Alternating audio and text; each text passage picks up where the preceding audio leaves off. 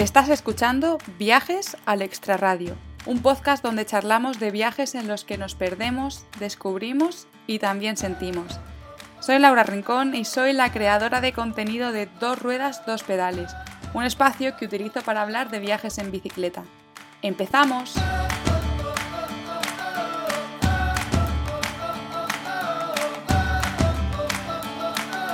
Hola a todos y a todas y bienvenidos a un nuevo episodio del podcast de viajes al extrarradio. Hoy vamos a hablar con Patri. Ella forma parte del proyecto A Bordo del Mundo que comparte con Cristina, con su pareja. Hace seis años ellas decidieron dejarlo todo para viajar y coger un vuelo a la India. Después de varias frustraciones que lograron superar, siguieron viajando. El COVID, como a tantos otros viajeros, les hizo volver a España, poner los pies en la tierra y decir, ¿y ahora qué hacemos? Así fue como decidieron continuar viajando, pero cambiar por completo su forma de viajar. Ahora lo hacen en autocaravana. Como os podéis imaginar, en estos seis años han pasado muchísimas cosas y ellas son otras personas. Ha habido muchas transformaciones por el camino que hoy a lo largo de este episodio vamos a descubrir. Patrick y Cristina son dos personas que hace seis años lo dejaron todo para viajar y hoy en día siguen cumpliendo su sueño. Hola Patri, bienvenida al podcast.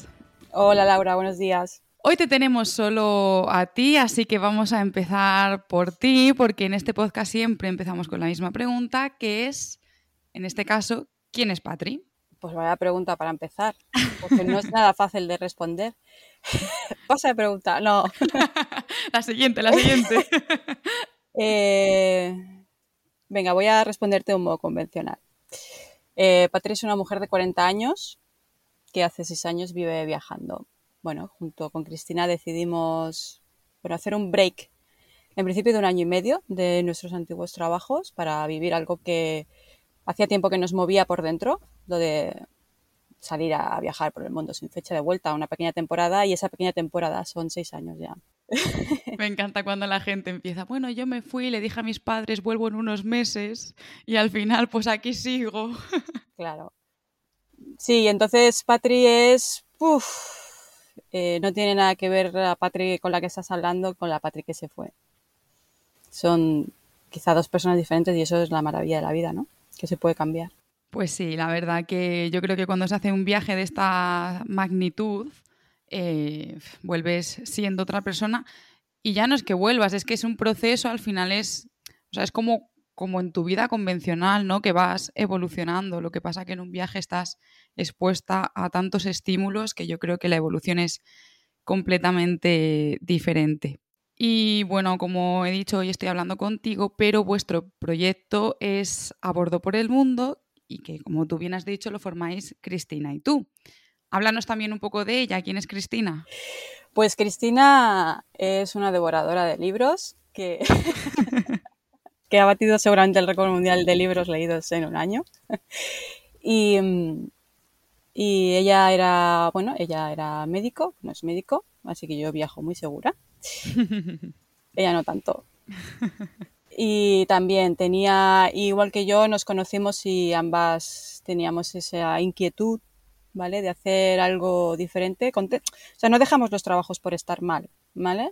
Que hay mucha gente que dice, no, es que yo siento un vacío porque mi trabajo no me llena. No es, no es el caso, ¿vale? O sea, teníamos unas vidas contentas, pero teníamos otros sueños, que decir que tú puedes tener varios sueños a la vez, es maravilloso. Y entonces decidimos darle la oportunidad a ese otro sueño que teníamos ahí a las puertas y que necesitaba de ese, de ese romper un poco con, con, las vidas anteriores y ella también lo tenía, así que nos pusimos un día y lo decidimos y ella es, es decidida también y es valiente y súper organizada. Me hace mucha gracia porque Cristina debe de estar por ahí y la estás mirando por A ver qué digo sobre ella, ¿no? Sí, sí, está ahí con el rabillo del ojo, ¿sabes? Y yo... Eh, y, ah, bueno, claro, y obviamente, para que no lo sabes, mi pareja, Cristina y yo somos pareja eh, súper bien avenida, 24-7, 365 días al año y maravillosos. Eso, de eso hablaremos ahora en un ratito también, del tema de viajar en, pareja. Pero vamos a remontarnos un poco a los orígenes, porque antes de empezar con este gran viaje, vosotras ya viajabais. Sí, sí, sí. Entonces, ¿cómo eran vuestros viajes hasta hasta, hasta el momento en el que decidís emprender este? Nosotras éramos, bueno, pues unas viajeras, eh, lo que, bueno, se suele llamar como mochileras, que viajeras siempre independientes, o sea, nunca nos hemos enrolado en viajes organizados porque, bueno, preferíamos ir a nuestra bola. Pues lo típico, el mes de vacaciones que tienes, ¿no? Te coges todos los días que puedes para alargarlo lo más posible. Venga, pues me voy un mes a Sudamérica o me voy a no sé dónde, a no sé quintos, ¿vale? Siempre ese tipo de viaje independiente, y fuera de los... Siempre vas a los lugares turísticos porque también quieres ver las cosas bonitas, como todo el mundo, pero también curiosidad por lo que hay detrás de esos lugares turísticos ¿no? y otros, otros sitios. Y por eso que no éramos ningunas viajeras especiales, en realidad fuera de lo común, como por ejemplo tú que viajas en bicicleta, que me parece fantástico, es algo que yo no podría hacer. Bueno, son cosas diferentes. Y sí podría, sí podría, ¿sí? Pero bueno, no vamos a entrar en, este, en este debate. Pero sí, o sea, pues me parece interesante lo que dices, ¿no? Que antes de empezar este viaje, pues hacías viajes que está haciendo un gran número de personas, que es coger sus vacaciones, exprimirlas al máximo e irse a viajar. Claro. Un, gran número de personas y me encuentro entre ellas, que yo ahora mismo estoy aquí trabajando y aprovechando las vacaciones al, al máximo. Entonces, bueno, este viaje, ya el viaje grande, has dicho que empezó hace seis años, concretamente empieza el 20 de abril de 2027. de 2017, perdón. así que para poner así un poco ya la miel en la boca, ¿no? Te voy a hacer una pregunta que es difícil, sobre todo porque es un largo periodo de tiempo, pero ¿qué han pasado en estos seis años? Han pasado eh, muchos aprendizajes, muchas frustraciones, muchos cambios, muchos descubrimientos. Ha sido como nos dijo antes de salir, hablamos con un lama budista que conocemos y nos dijo, este va a ser vuestro viaje iniciático. Y es lo que ha sido. Un viaje iniciático, sí, con todo eso, que incluye pues cosas, eh, eh, descubrir a uno mismo, descubrir el mundo, descubrirte a, ti misma a través del mundo, por decirte de alguna forma. El mundo te transforma. Decías al principio que la patria de antes no tiene nada que ver con la patria de ahora. Entiendo que esta transformación que dices que el mundo te transforma es lo que ha tenido que ver, ¿no? O sea, ¿cómo, cómo se ha transformado Patri? Bueno, eh, hay algunas cosas que es difícil aprenderlas en el, estilo de vida que llevamos en, las sociedades normales, ¿vale? Porque no te pasan. O sea, mm, ciertas situaciones, ¿vale? No te ves abocado a confiar en desconfiados constantemente, a tener que estar tomando decisiones por cada pequeña cosa, a tener que hacer de un, eh, eh, todo toma otra magnitud, vives en el día a día más puro y duro, porque mañana no sabes ni dónde vas a dormir. O sea, vamos a centrarnos en dónde vamos a dormir hoy.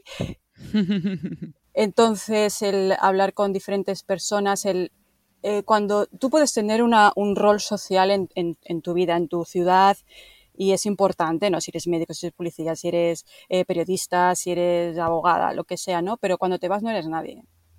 O sea, en el país donde te vas dejas todo eso atrás. No te lo puedes llevar.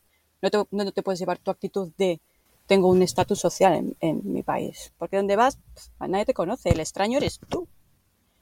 ¿No? Entonces, el exótico eres tú, aunque tú pienses que te vas a un lugar exótico, ¿no? El exótico eres tú. Entonces, eh, eso te rompe. Y cuando consigues eh, darte cuenta de todo eso, ahí es donde está el clic de, de, que empiezas a cambiar. Y de repente empiezas a decir, pues mira, ¿sabes qué? Que me siento súper a gusto sin todas esas mochilas que llevo en mi casa, ¿no? En, en, mi ciudad, que están bien y son necesarias porque nos organizamos así, pero que cuando te las quitas de encima, te das cuenta que puede ser lo que quieras. ¿No? Jo, Patri, vaya reflexión nos acabas de regalar, qué pasada. Ahora, ¿cómo continúo yo? Me ha encantado, sí. Pues venga, vamos al, al día uno del viaje, ¿vale? Para romper este momento tan bonito que acabas de crear. Eh, vosotras cogisteis un vuelo en Barcelona y pusisteis rumbo a Nueva Delhi porque dijiste, dijiste, y nos vamos a un lugar exótico, ¿no? O sea, vamos a romper todas las barreras culturales y vámonos a, un país exótico. ¿Cómo recuerdas esos primeros momentos? Pues eh, era, era una calma excitante. Es decir, es, como llega el momento, pero cuando algo es, eh, tiene un significado tan amplio, a veces nuestro cerebro casi por mecanismo de defensa lo hace normal. Es decir, no fue una despedida ni, ni nosotras no somos dramas, ¿vale? Ya somos unas personas muy calmadas, pero que sé, te vas y, y, sabes que pueden suceder cosas, no sé, te vas por un tiempo, no vas a ver a tu familia, ¿no? Entonces, fue todo muy, muy, muy, muy suave, muy smooth, ¿sabes? Y sobre todo un, un, yo creo que era un nervio que no era capaz de salir. O sea, esa, esa ilusión de decir al final lo he hecho, o sea, esta parecía que era una ida de olla que solo algunos locos se atreven a hacer, ¿no? Eh, lo estamos haciendo y estamos aquí y primera escala y llegas y al principio estás en la mente vacación. Porque esa situación ya la has vivido muchas veces. Has ido al aeropuerto y te has ido a la Conchinchina. Ya has cogido un vuelo de 12 horas y estás en otro lugar del mundo. Y entonces al principio em, estás en, mente vacación. No es hasta que han pasado un tiempo que tu mente dice ya deberías de estar volviendo a casa. ya han pasado las vacaciones y no te das cuenta que, que eso sí que no. Entonces al principio es como que, bueno, como que te vas de vacaciones, tu mente está en plan, no te despidas demasiado, que vas a volver. Y claro, esto lo hacéis entre las dos. Supongo que ahí cada una tendría como sus... bueno, no sé, a lo mejor os, como os apoyabais mucho las dos y las dos teníais el mismo pensamiento, o una tiraba más de la otra, una era más calmada que la otra. Es lo que tú dices, ¿no? Al principio vamos un, poco con el modo vacaciones, con el modo de esto ya lo he vivido. Pero al final salir de, de ahí como que cuesta, o sea, lo que estás diciendo cuesta un poco. Pero al ser dos personas, hay una como que se daba cuenta de la realidad más que la, más que la otra? ¿O estabais las dos en el mismo punto?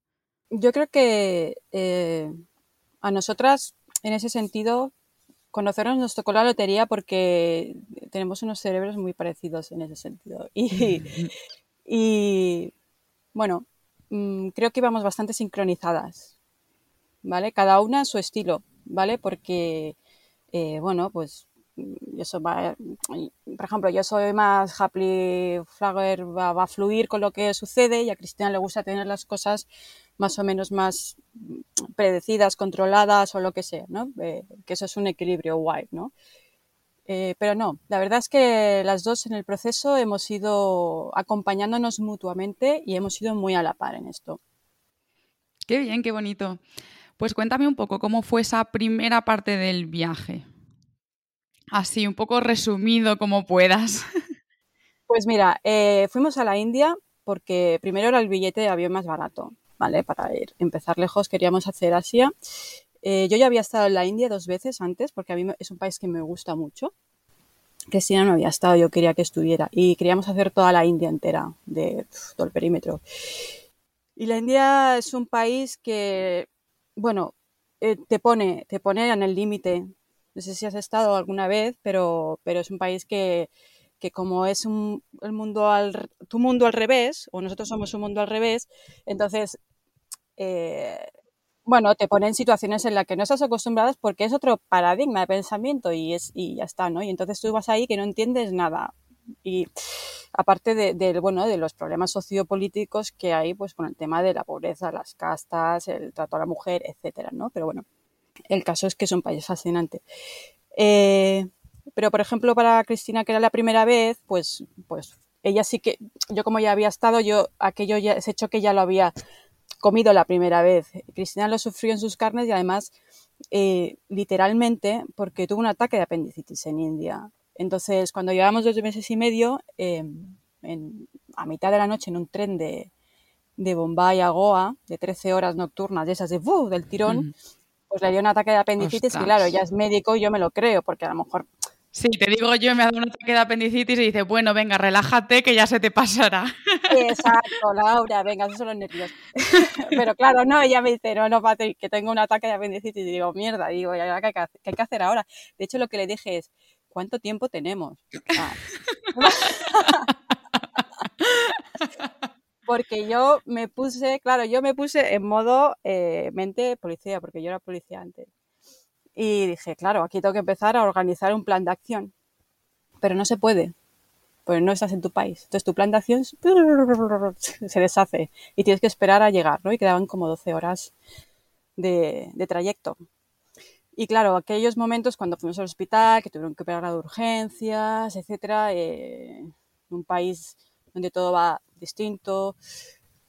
Eh, fue muy, fue, fueron dos meses, los dos los primeros meses chungos. De hecho, no pudimos acabar de hacer toda la parte de India porque cuando Cristina se estaba recuperando del apendicitis, le dijo el doctor, tienes que evitar la comida picante, tienes que buscar relax y tranquilidad y no puedes hacer muchos esfuerzos claro. O sea, son tres condiciones que en India no las puedes cumplir. y, de y de viaje complicado.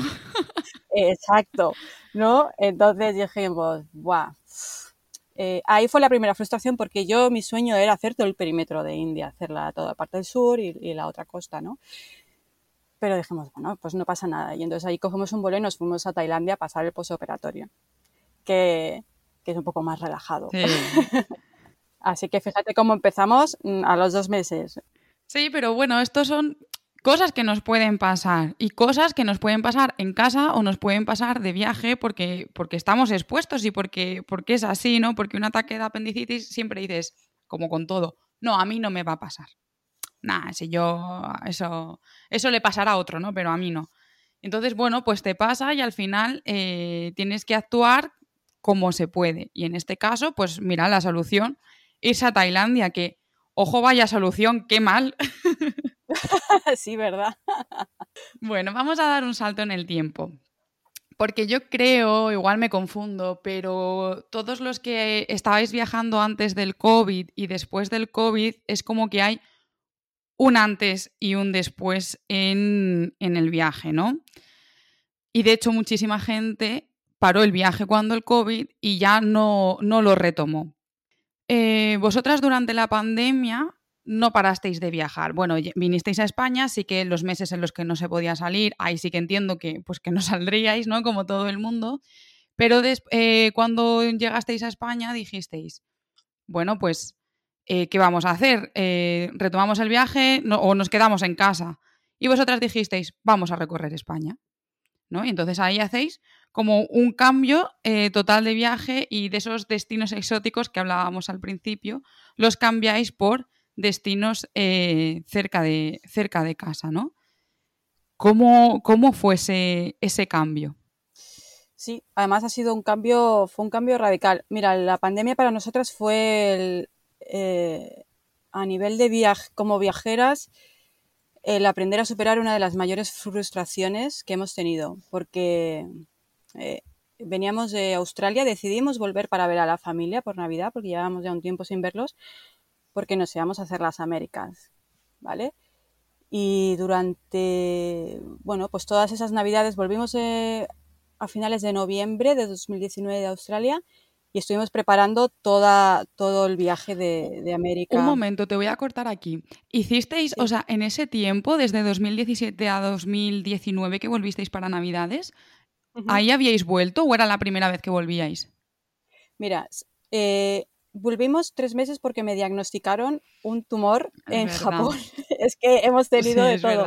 Y entonces me repatriaron, nos repatriaron de urgencias, porque yo no sé qué puso japonés en el informe, que al día siguiente tenía los vuelos. y entonces me repatriaron de urgencias y, nada, al volver me operaron enseguida, al mes siguiente, en España. Eh, ahí hubo un, break de ¿qué hacemos? ¿Seguimos o ya que hemos vuelto, porque habían pasado casi dos años, casi dos años de viaje cuando nos repatrian de Japón? Pero decidimos volver. A los tres meses, cuando yo tenía la cicatriz mm, bien ahí cerrada y todo estaba bien y yo me encontraba más o menos fuerte, volvimos, cogemos las mochilas y volvimos a irnos. Y ahí fue cuando hicimos toda la parte, cuando estuvimos un tiempo, bueno, lo que nos quedó el sudeste asiático, Australia, Nueva Zelanda, etcétera. Vale. Entonces, claro, cuando volvimos por, por Navidad estuvimos preparando un montón eh, Canadá, que le teníamos muchas ganas, habíamos estado ya mirando el mismo sistema de Australia, nos compramos un coche, recorremos tal, luego lo, lo vendemos, etcétera, etcétera, ¿no? Y claro, el COVID nos pilla allí porque decidimos ir antes a Nueva York y tuvimos que volver y, y, fue, o sea, no podíamos ver fotos de Canadá, te lo juro, Laura, o sea, no, o sea, era, era fatal porque nos hacía tanta ilusión aquel viaje, lo habíamos estado preparando tanto tiempo y, pero bueno, es así, al final cuando, como tú dices, mmm, no, estuvimos tres meses de confinamiento en casa de una amiga porque ninguna de las dos tenemos casa en propiedad, digamos. Y entonces cuando nos sueltan a todos, decimos, ¿qué hacemos? ¿no? Porque no tenemos casa, tampoco se puede viajar fuera. Y entonces fue cuando nos planteamos el hecho de comprar una autocaravana vieja. Como habíamos estado un año viviendo en un coche hmm. en, en, Australia, pues decimos, por una autocaravana es un palacio. Un lujo, claro que sí. claro. ¿Cómo no voy a poder vivir en una autocaravana? Si tengo baño y todo.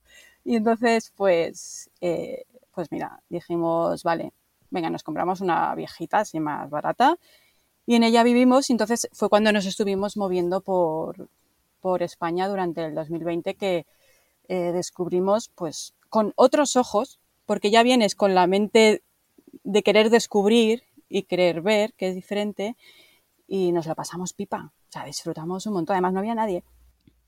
Claro, sí. Es que fueron momentos espectaculares para viajar y para conocer lo que tenemos cerca, que oye, que es que muchas veces se nos olvida. Sí, sí, no, sí, es que es maravilloso. Nosotras hemos descubierto unos lugares, por ejemplo, yo jamás o, nunca había pensado voy a ir a Murcia de vacaciones, tal. Pues en Murcia descubrimos unos paisajes y unos lugares que me parecen espectaculares, que si te dicen en una foto, esto está en, no sé, en la costa, en no sé dónde, ya te estás mirando a ver cómo ahorrar para comprarte un vuelo, irte no sé dónde para ver unas piedras de no sé cuánto cuando las tienes aquí. Totalmente siempre pensamos que lo exótico o lo bonito está súper lejos, ¿no? Y, no, porque no vemos con ojos de exótico lo que tenemos en casa, ¿no? Totalmente, sí. A mí alguna vez me ha pasado de ir al... Me pasa mucho cuando voy al norte, que es más diferente y quizá que lo conozco menos. Que digo, madre mía, si a mí ahora mismo me dicen que esto es Tailandia con tanto verde, es que te prometo que me lo creo. Y estoy aquí, que me, me venía a Asturias, pues porque tenía pocos días. Y dices, jo, es que no lo apreciamos. Yo he de decir que creo que ahí en ese sentido el COVID nos ha hecho mucho bien y hemos aprendido mucho a valorar lo que tenemos más cerquita porque durante un tiempo no nos ha quedado otra que, viajar cerca. Claro, y te lo puedes pasar igual de bien, o decir, y disfrutar igual de paisajes estando viajando por España que yéndote a 12 horas de vuelo por ahí, ¿no? Eso es. Son otras cosas, son otras motivaciones, pero bueno, si no puedes pagarte un vuelo para irte a Canadá o a irte a Australia, tampoco pasa nada, quiero decir que... Hay opciones. vale, vosotras entonces hacéis este recorrido por España después de esa serie de frustraciones que, que, bueno, pues para los viajeros la verdad que tuvo que ser muy duro. Yo no me imagino cuando estás ahí en, en un viaje largo con todo lo que conlleva y toda la ilusión que de repente te digan a casa. Pero bueno, vosotras mmm, pasáis el confinamiento y lo que tú dices, decidís compraros la, caravana y salir. O sea que hubo mucha gente que, que ya no encontró la fuerza o las ganas o llámale X para continuar. Entonces hacéis este viaje por España y ¿qué viene después? Y entonces, bueno, cuando empezaron a relajar la, eh, los viajes a Europa, o sea, cuando Europa ya empezó a abrirse, a ver, es verdad que eh, estaba lo del pasaporte COVID y esto, ¿vale? Y, a ver, aquí voy a decir unas trampillas. Porque Adelante, adelante. Tú aquí puedes decir lo que quieras. Porque eso seguro que está prescrito ya. Eh, nosotras, nosotras no estamos vacunadas y, eh, bueno, eh, abrieron los corredores verdes estos por Europa que tenías que presentar el Green Pass que se llamaba ese, ¿no? O algo así, pasaporte COVID. Y entonces nosotras decidimos ir por Europa y, y, nos fuimos igualmente aunque no estábamos vacunadas, ¿vale? íbamos pasando fronteras. Sea, nos encontramos un control policial jamás. O sea, todo lo que salía en la tele con, ¿no? Es decir, pues no me he encontrado nunca. Es decir, estuvimos recorriendo Europa, Francia, Alemania, Italia, República Checa, Eslovenia. Fíjate que me lo creo, oye. Que en la tele nos pusiesen unas cosas y luego fuese todo lo contrario. Y entonces nosotras estuvimos eh, todo ese año recorriendo esa parte de Europa, súper bien, tranquilas, igual, poca gente, porque la gente todavía no se atrevía mucho a, viajar. Obviamente, pues si había que llevar mascarilla, pues llevamos las mascarillas. Pero que, que bueno, que decidimos arriesgarnos a, irnos por España. Hombre, si en algún momento había un control y nos decían si no tienes el pasaporte COVID no pasas, pues vale, pues me quedo aquí y ya está no pasa nada, hasta que cambies de turno y la frontera se quede libre y entonces voy a pasar, voy a pasar. Eso no era una frustración. Pero bueno, normalmente lo que hacíamos era pasar por eh, eh, fronteras secundarias. Es decir, pueblitos que dices, esta calle eh, es Francia, esta calle es Alemania. Ya. ¿Sabes? Hay fronteras así como muy tal. Y entonces pues fuimos pasando. Lo que pasa que fíjate que luego en Italia, Italia entre comillas nos echó. Anda, ¿y eso? porque en Italia eran, porque Italia eran muy estrictos con el tema del pasaporte COVID. Eh, las medidas se fueron constriñendo cada vez más. Y, cuando ya habíamos hecho, estábamos por Calabria, hicimos toda la bota, subiendo, llegó un momento en que no podíamos, o sea, que lo único que podía hacer alguien que no tenía el pasaporte COVID era ir a la farmacia. No podíamos coger autobuses, no podíamos coger trenes, no podíamos entrar a museos, eh, ni siquiera fuimos a ver el, Vesubio, creo que es el volcán el que está cerca de Nápoles, no podíamos, aunque sea al aire libre, si no tenías el pasaporte COVID, no podías hacer absolutamente nada. De hecho, mm, fuimos a una Italia un poco diferente porque había mucha gente, pero no podíamos entrar en muchos museos y en muchas galerías y todas esas cosas, ¿no? Ni, a las catedrales, ni nada, porque no teníamos el pasaporte COVID. Y entonces al final en Italia fue como, qué agobio, es que no podíamos hacer absolutamente nada más que ver los paisajes, que es muy bonito y está bien, pero se dieron unas circunstancias y al final dijimos, mira, mm, vamos a volver a España. Volvimos por febrero así y vamos a descansar un poquito porque los cinco meses que estuvimos en Italia también fueron intensos. Pues vamos a hablar un poco de anécdotas, ahora que hemos entendido ya un poco cómo ha sido vuestro viaje. Bueno, yo he estado leyendo vuestro blog eh, y bueno, y me he estudiado ahí, me he empapado un poco con vuestras redes sociales. Y una de estas anécdotas que he visto por ahí es que estuvisteis recluidas dos semanas en un monasterio budista. ¿Qué pasó? En la India encima. Sí, es que eh, debimos ser budistas en otra, en otra vida porque hemos estado viviendo en monasterios budistas varias veces. La última un año, de hecho. ¡Jova! Sí, y entonces em, eh, estábamos en Darjeeling y habíamos quedado con un, un, Kempo, que es un abad de un monasterio budista por allí, por el contacto que tenemos con un, con un centro budista aquí en España. Y y porque Cristina iba a ayudar a, la, clínica tibetana que hay en una aldea por ahí perdida en el Sikkim, ¿vale? Entonces, justo ese día estallaron unas revueltas en Darjeeling porque en esa zona de la India había, tienen una especie de conflicto independentista, ¿vale? Con el gobierno indio. Y bueno, pues eh, coches ardiendo, toda la gente o sacó las inmensas para sacar dinero, no había dinero en los cajeros, el ejército en las calles, buses sacando a los turistas, ¿vale? Y nosotras dos, que habíamos quedado con el, con el, con el monje, con el Kempo, y, el señor pudo llegar desde la aldea, que se hizo en un papelito a mano, se puso la Cruz Roja, ¿vale? El Red Cross, y, fue saltando controles, el hombre ahí con su, con su jeep, y nos recoge y nos lleva a la aldea cuatro horas de camino por las montañas ahí, y llegamos a, un, a una aldea que está en la punta de una montaña totalmente metida en la nube. Que siempre nos decía el Kempo, to the cloud, to the cloud, to the cloud, allí, allí vamos, a la, a la nube. Y entonces, nada, vamos allí al, al, al monasterio, que es, era, es una escuela de monjes. Entonces había monjes budistas desde los nueve añitos, más o menos, hasta los 18 o 20 años. Y ahí estamos nosotras. Y, con el tema de la, de la eh, se declara la huelga general en todo el estado donde estábamos. Cierran carreteras, los piquetes, etcétera. Nada, pasa un día, pasa un día, pasa tres días. La aldea, que eran cuatro casas, también hace huelga, ¿eh? Ojo. Y cada noche salían a manifestarse los cuatro aldeanos con unas antorchas, me parecía fantástico. Se lo tomaban muy en serio, ¿no? Pero muy en serio. Y entonces, cinco días, seis días, y, y le íbamos preguntando al Kempo y el Kempo decía, today no, today no possible, no possible. No teníamos internet, no teníamos dinero, eh, nada, lo único que podíamos hacer era estar allí, existir. Eh, íbamos a tomar el té con los monjes, etcétera. Y a los siete, ocho días eh, nos dice el Kempo, espera, espera, venid. Y entonces nos lleva a la biblioteca del, del monasterio, nos abre las puertas, rollo, oh, libros, por lo menos, ¿sabes? Y entonces tenían una serie de libros de budismo en inglés y dijimos, vale, todos, me los llevo. Y nos vamos allá a nuestra celdita, que era una celdita pequeña con un camastro y ya está, ¿no? Celdas de estas de retiro, donde dormíamos cada una en una. Y nada, pues leyendo, leyendo libros sobre budismo. Y salíamos a ver, a ver, a jugar a badminton con los monjes, a, a verlos jugar al cricket, porque hacían partidas de cricket. Oye, qué guay. Íbamos a hablar con el tendero de la tienda, que nos vendía agua por debajo de la... que era muy gracioso, porque eran cuatro tiendas, o sea, cuatro casas y una tienda y lo tenía cerrado la persiana, pero tú podías ir, tocarle la persiana y por debajo te vendía las cosas. Pero no abría.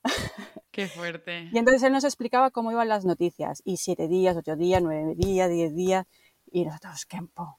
Y el Kempo, no, todavía no es posible. Y un día viene y dice, tomorrow Uh, is the day. Y nosotros, "Oh". Y entonces quedamos a las cinco de la mañana en un coche y nos meten en un coche eh, con escolares. Porque abrieron la carretera solamente para que los niños de las aldeas pudieran ir a los Ah. colegios de las ciudades. Pero solamente para eso, no podía salir para nada más. Y entonces nos colaron en el coche con dos niñas con trencitas y, y vestidas de escolares y nosotras dos así. Y las niñas indias nos miraban como diciendo, tú no vas al cole, ¿verdad? y entonces a las 5 de la mañana el señor, el Kempo, se pone en un papel, School Duty. Pum, lo pone en el coche y con las dos escolares nos vamos para abajo y nos llevó a la, a Qué bueno, oye, qué bueno. y pudimos cruzarnos, pararon los piquetes, empezaron, "Ah", nos miran, nosotros ahí con cara de niña mm, y nos dejaron pasar y conseguimos y conseguimos salir, sí. Qué bien. ¿Se te ocurre cualquier otra anécdota que hayáis vivido durante este viaje? Bueno, tendrás miles, pero que se te ocurra ahora una así que te apetezca contar.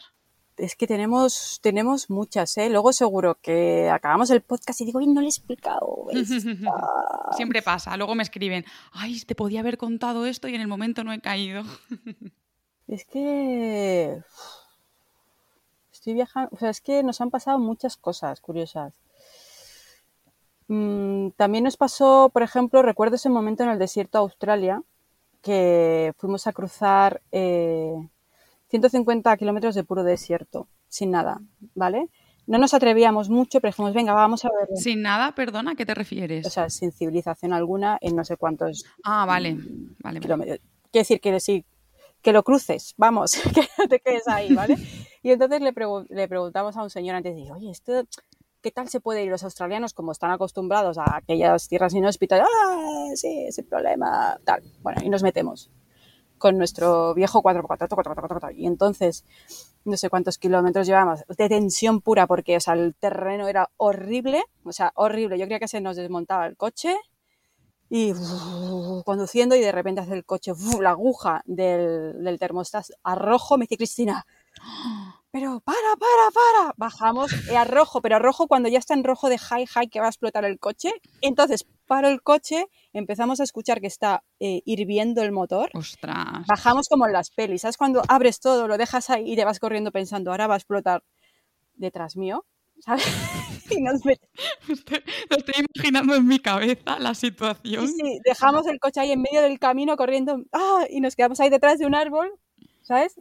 Y nada, pasan unos minutos y digo, no explota. Vale, yo creo que nos podemos acercar a apagarlo. Y lo habíais dejado encendido.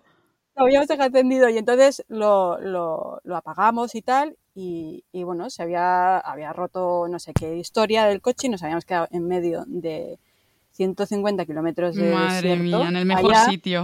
en el mejor sitio. Y, y ahí dijimos, bueno, pues hay que esperar a que, a que se enfríe. Pues ahí estuvimos horas sentadas las dos debajo de un- el único arbolito que daba un poquito de sombra, con las dos sillas de camping, dos guiris ahí sentadas, el coche ahí aparcado, ¿sabes? Que no pasa un coche ni para atrás allí. Y cuando habían pasado, no sé si habían pasado tres o cuatro horas, eh, nada, nos acercamos y ya fue el momento de rollo, por favor, arranca. O sea, porque si no arrancaba el coche, eso sí que era un, Sí, ya, mm, claro. O sea, pero arrancó. Qué bien. Arrancó, el coche arrancó y entonces, pero bueno, ya viajamos con el coche a Australia con el ventilador roto, que cada X teníamos que poner la calefacción para sacar el calor, bueno, en fin, un show tremendo. Pero aquella situación fue muy divertida también. Sí, supongo que ahora, ¿no? Supongo que en el momento igual no lo fue tanto. No. Vale, vamos a ver cómo hacéis vosotras un viaje largo. Más o menos ya nos ha quedado claro cuál es vuestra forma de viajar. Em, pero, ¿cuál es vuestra rutina viajera? Vale. Mm, a ver, aquí la que hace las rutas es Cristina.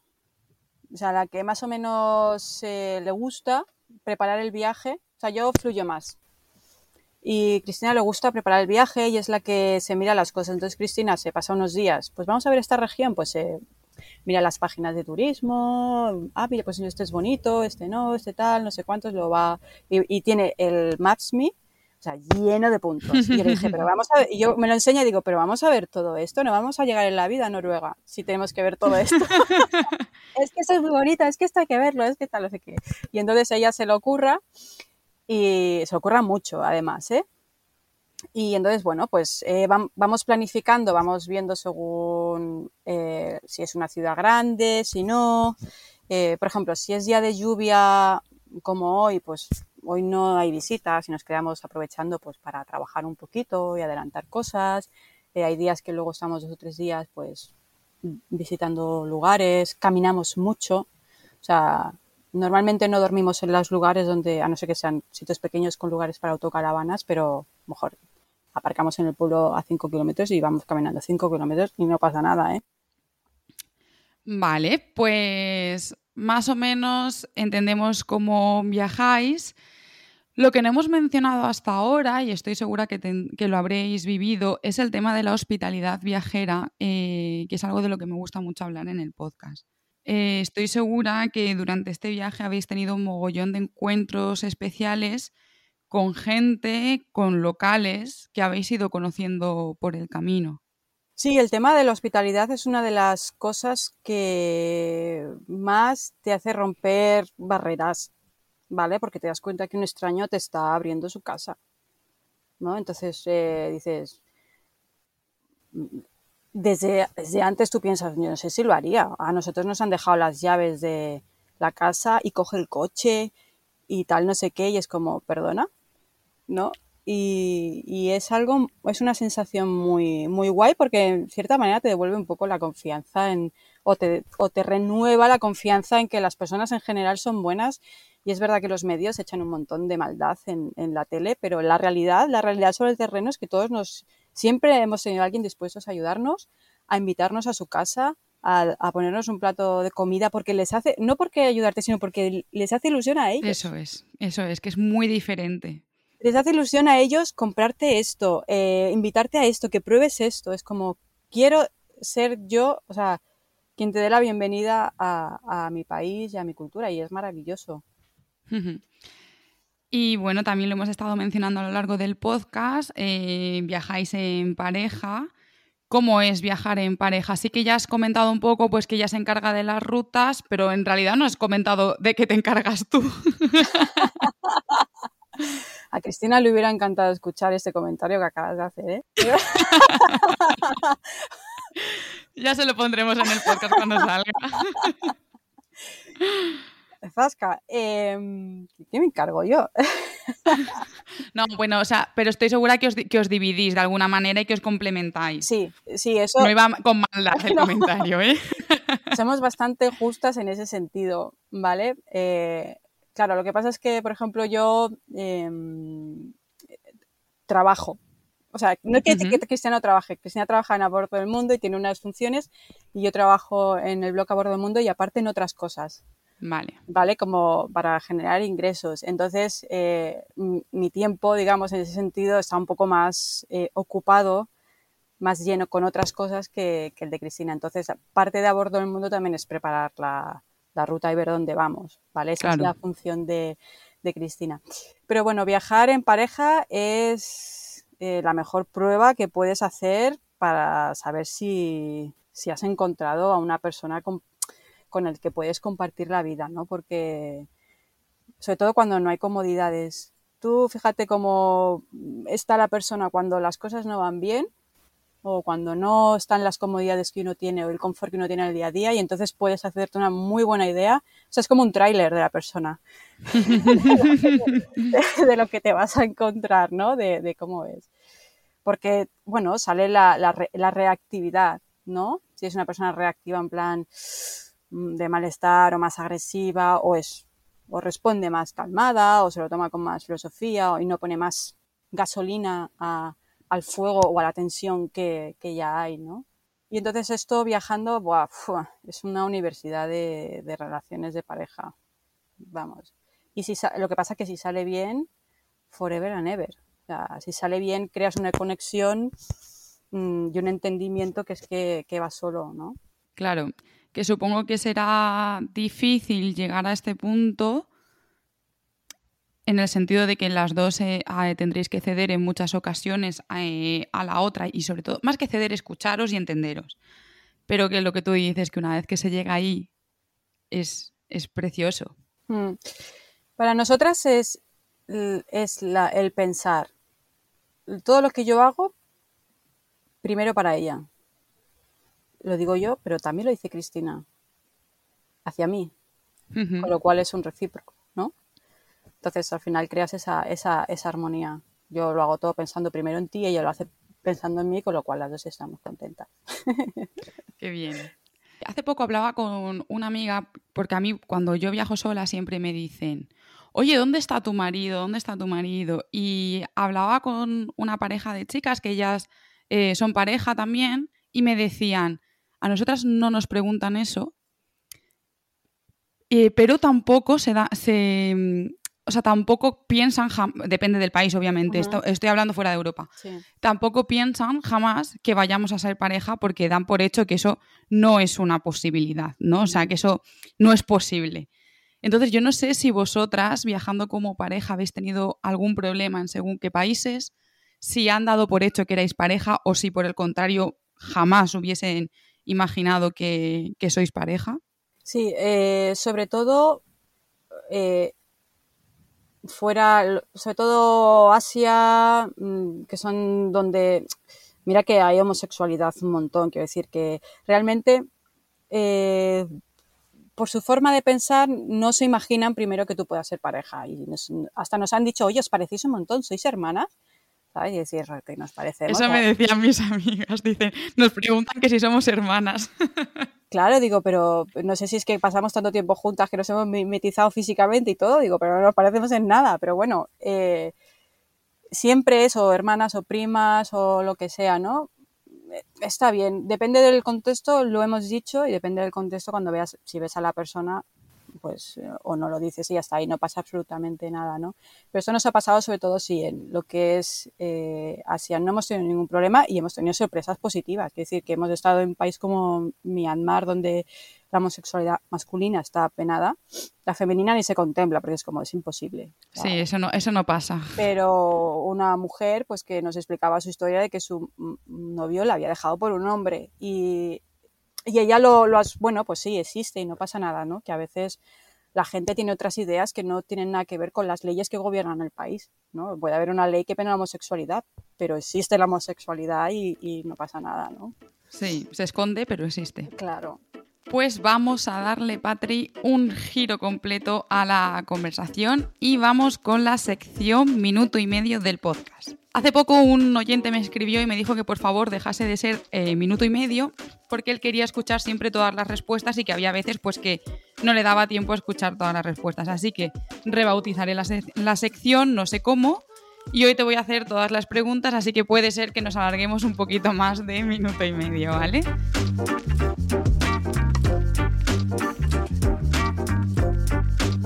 ¿Qué libro recomiendas para leer mientras viajas? ¿Ves? Ya no puedo responderte rápido. Es, que mis lecturas son... Eso tendría que responderte Cristina, pero yo leo mucha filosofía. Entonces, es que no sé qué responderte porque te voy a decir un libro muy raro.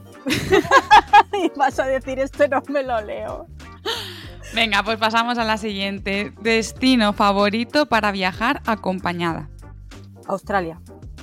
Destino favorito para viajar sola. Australia. ¿Qué es lo que menos te gusta de viajar? Que no puedo ver a mis sobrinos. ¿Tu comida favorita? La pasta. ¿Qué es eso que no te has atrevido a probar? El chili, picante, picante, picante. ¿Dónde viajarías de nuevo sin dudarlo? Australia. ¿Qué destino no visitarías de nuevo? Pues creo que por ahora no tengo en mi lista ninguno que diga que no volvería. ¿Eres de improvisar o de planificar? O improvisar totalmente. Pues muy bien, se ha acabado la sección de minuto y medio. Ha sido muy rápida, yo creo que nos hemos pasado del minuto y medio, pero no lo he cronometrado. O sea que, bueno. Te voy a hacer tres preguntas antes de terminar la entrevista, que siempre hago cuando estamos ya finalizando el episodio del podcast. Hemos hablado de que lleváis mucho tiempo viajando y seguro que los oyentes están preguntando cómo os financiáis el viaje. Tú ya has adelantado que trabajas un poquito, así que no sé si me puedes hablar un poco sobre eso. Bueno, nosotros cuando nos fuimos, obviamente eh, nuestras carreras profesionales no tenían absolutamente nada que ver con el mundo de Internet y el marketing, o sea, cero, o sea, nada. y nos empezamos a formar un poquito en este tema y entonces lo que hacemos, bueno, a bordo del mundo es una de nuestras fuentes de ingresos y luego eh, yo llevo también todo el tema del marketing y comunicación en un, de un centro budista. Ah, joder, o sea, y eso ha sido a raíz del viaje, estoy segura. Sí, sí, claro. Que, eh, no, o sea, te lo digo porque hay mucha gente que dice, no, es que claro, sin trabajo, ¿cómo me voy a ir a hacer un viaje largo, tal? Y yo siempre digo, es que viajando te surgen tantas posibilidades que nunca te hubieses planteado estando en casa. Bueno, y tanto, y puedes trabajar por ahí, es decir, que nosotras también hemos hecho mucho, hemos limpiado habitaciones de hoteles, baños, eh, quiero decir que al final es una cuestión de querer, cuando tú quieres continuar, te preguntas el cómo lo puedo hacer y en, el, la pregunta de cómo lo puede hacer, pues lluvia de ideas y ya está, y es arremangarse. Es lo que te digo, cuando tú te quitas de encima que tú has sido médico o has sido no sé cuántos y que perfectamente puedo limpiar un váter, a nadie se le ocurriría pensar, oh, está limpiando la habitación de mi hotel una cirujana. no, es Cristina. Pues sí, es cirujana en, en España, pero aquí está limpiando la habitación y no pasa absolutamente nada porque es un medio para conseguir algo, ¿no? En ese sentido. Totalmente de acuerdo ahí. Vamos con la segunda pregunta, que es ¿cuáles son vuestros planes a partir de ahora? Que lo has metido ahí antes así como un poquito, pero desarrollalo ahora. pues nuestro plan era es eh, ir hasta Cabo Norte, poner los pies en el círculo polar ártico, porque hacía tiempo que queríamos ir y dijimos, venga, vamos a hacerlo ahora, porque si no esas cosas luego las las vas dejando y puedes que algo se cruce en el camino y no lo hagas, ¿no? Entonces, vamos a encaminarnos, así que la idea es eh, estar en verano allí, pasar un tiempito, es que más o menos veamos que la economía puede soportar en países así. y luego ya, y luego ir bajando hacia abajo. lo que es el otoño no lo hemos planificado todavía, qué va a pasar de nosotras. Por ahora llegar arriba, cuando estemos arriba ya veremos qué hacemos para bajar. Muy bien, eh, y de momento por lo que veo con la caravana. Sí, sí, sí, no. Ahora, o sea, para nosotras es maravilloso este sistema. O sea, no lo cambiamos. Y ya para terminar, aunque hemos ido hablando de esto durante el episodio, cuéntanos dónde podemos encontraros y dónde podemos seguir todas vuestras aventuras. Bueno, pues eh, tenemos el Instagram a bordo del mundo, que es donde más colgamos cosas, porque es que con tantas redes sociales a mí no me da la vida para, estar en todas. Así que... Sí, ni a ti ni a nadie. Lo que, no sé cómo lo hacemos muchas veces. A nadie. ya. Eh, lo que es el blog, ya sí que colgamos la información más, práctica de, los viajes como tal, pero en el Instagram nuestro día a día está más ahí. Y bueno, también tenemos Facebook, que también vamos colgando cosas del blog. Tenemos un canal de YouTube abandonado, pero hay vídeos muy chulos de nuestra primera etapa. Por la primera etapa del viaje sí que hacíamos vídeos de YouTube. Y hay vídeos muy divertidos. Hasta una película de terror. Pues mandamos allá a la gente a que los vea, aunque no sean actuales. Oye, si yo esos no los he visto, de decir, pues si no, si no los han visto, que se pasen por el canal de YouTube y que vean esos, esos vídeos.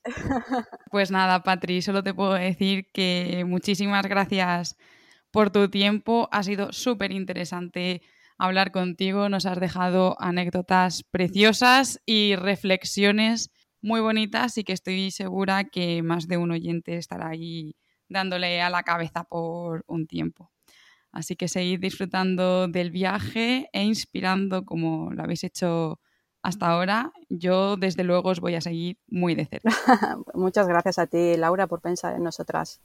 Y a vosotros, todos los que nos estáis escuchando, ya sabéis que el podcast sale todos los martes cada dos semanas y que nos podéis escuchar en todas las plataformas. Y que si habláis de él o me dejáis un comentario o suscribís, ya sabéis que cualquier cosa de estas que sea hablar del podcast me viene súper bien. A mí me podéis encontrar en redes sociales como Dos Ruedas, Dos Pedales y si queréis información sobre cicloturismo en dosruedasdospedales.com. Hasta el próximo episodio.